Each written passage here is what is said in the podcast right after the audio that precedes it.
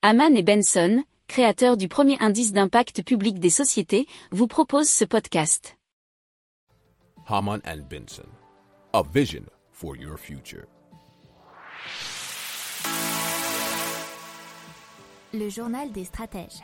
Allez, on passe au cinéma, mais au cinéma avec des NFT et avec surtout le film Wing and the Prayer. Ce sera le nom du premier film hollywoodien entièrement financé par des NFT, nous dit un article de 20 minutes. Alors, le producteur qui est derrière tout ça, c'est Nils Jules, celui qui a produit notamment The Irishman que vous avez pu voir sur Netflix. Alors, il a fondé une société qui s'appelle NFT Studios, qui sera chargé de lever entre 8 et 10 millions de dollars pour financer le film.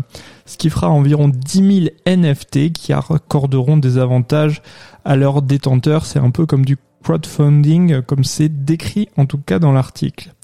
Alors, il espère euh, arriver à bah, développer ce type euh, de projet pour développer le cinéma d'une autre façon.